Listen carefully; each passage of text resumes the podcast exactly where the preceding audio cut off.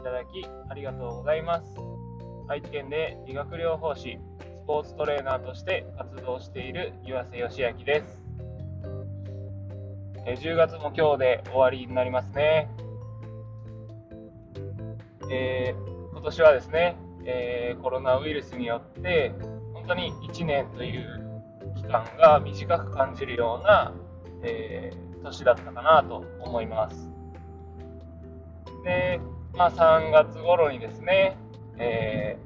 ー、学校が休校になったり、まあ、4月に全国で緊急事態宣言が出されたりと、結構自粛期間とか、そういうのもあったりして、まあ、本当にあっという間に1年が過ぎたなという感じなんですけども、今日はですね、え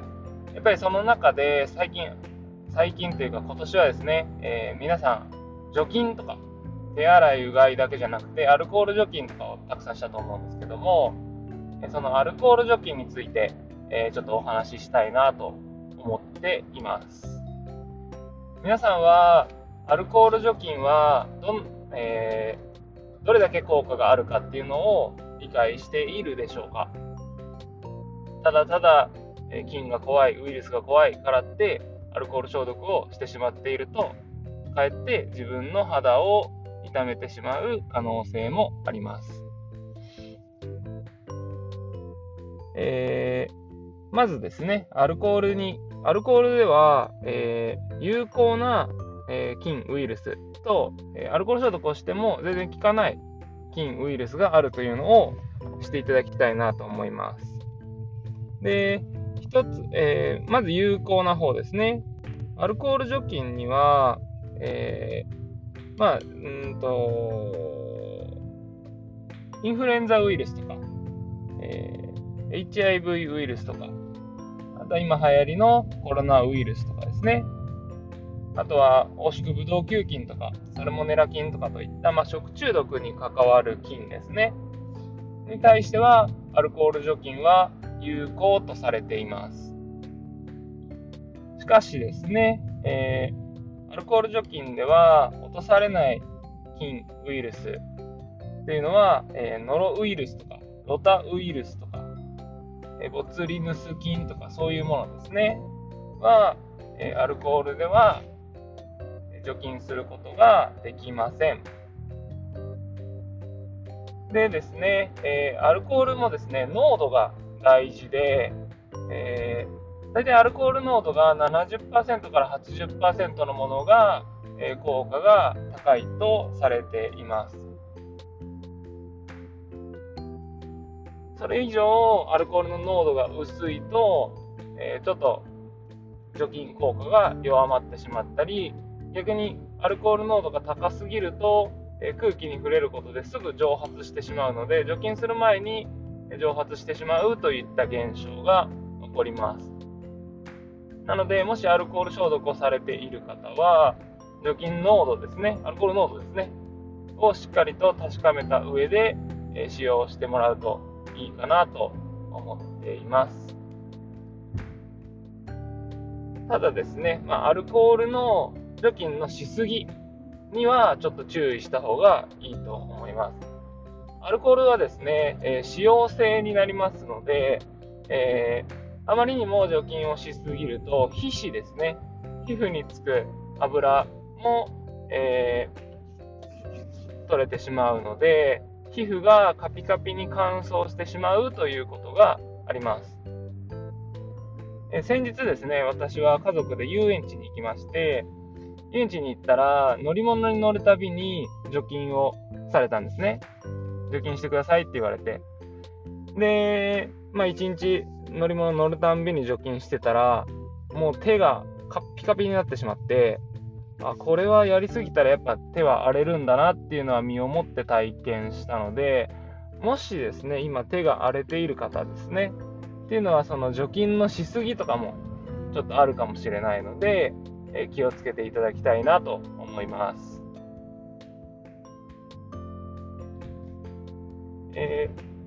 ー、そもそもただ菌やウイルスを、えー、体内に取り込まないようにするっていう、えー、考えですね。っていうのも少し改めていくといいかもしれないですね。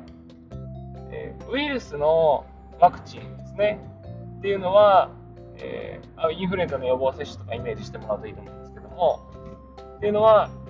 ウイルスを体内に少量ですね、取り組むことに取り込むことによって、え抗体を作ろうとしています。ということはですね、えー、多少手についたそういうインフルエンザウイルスでもコロナウイルスでもそうなんですけど、を口にしたところで、えー、それが抗体になる可能性も、えー、なくはないのかなと思います。で、えー、要は自分の体内に、えー、免疫力ですね、高めておけば、えー、そういう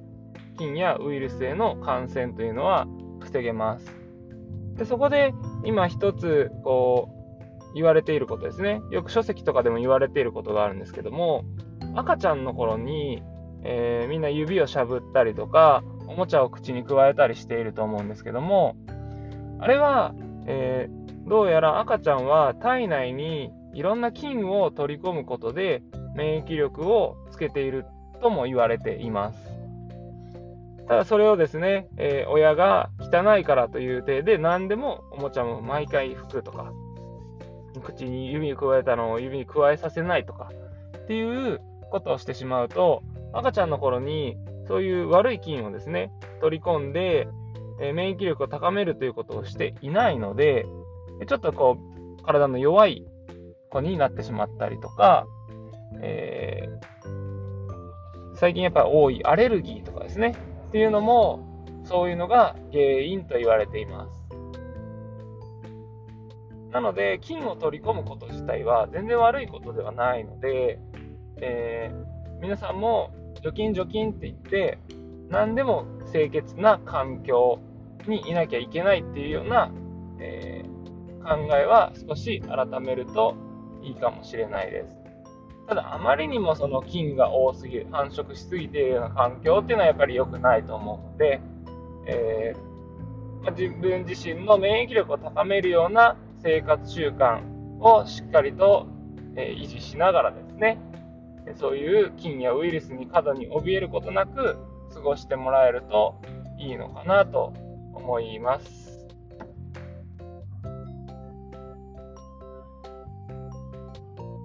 まあ、こんな感じでですね、菌やウイルスっていうのは、えー、何でもこう殺そうとするっていうよりは、えー、しっかりとですね、自分自身の免疫力を高めて、えー、まあ、過度に除菌することなく生活していってもらった方がいいんじゃないかなっていうことをちょっと思ったので、え今日はそのお話をさせていただきました。えウイルスとかっていうのは、え1個ワクチンを作っても、どんどんどんどん増え続けているので、えー、なかなか、こう、対策がしづらいものとされていますね。インフルエンザとかでも毎年新型という A 型がそうですね、型が変わっているように、どんどんどんどん形を変えて、えー、なんていうんですかね、進化していっているので、それに、それを、なんていうんですかね、ワクチンを待とう、待とう、ワクチンできるまでなんとかならんかなとかって言ってるよりは、自分自身の免疫力を高めて感染をしないっていうことがすごい大事だと思うので、えー、皆さんもですね、除菌除菌っていう風に考えるのではなく、えー、うまくですね、自分自身の免疫を高める生活習慣というのを心がけていただけたらなと思います。というわけで今日はこれで終わりにしたいと思います。お聴きいただきありがとうございます。ではまた。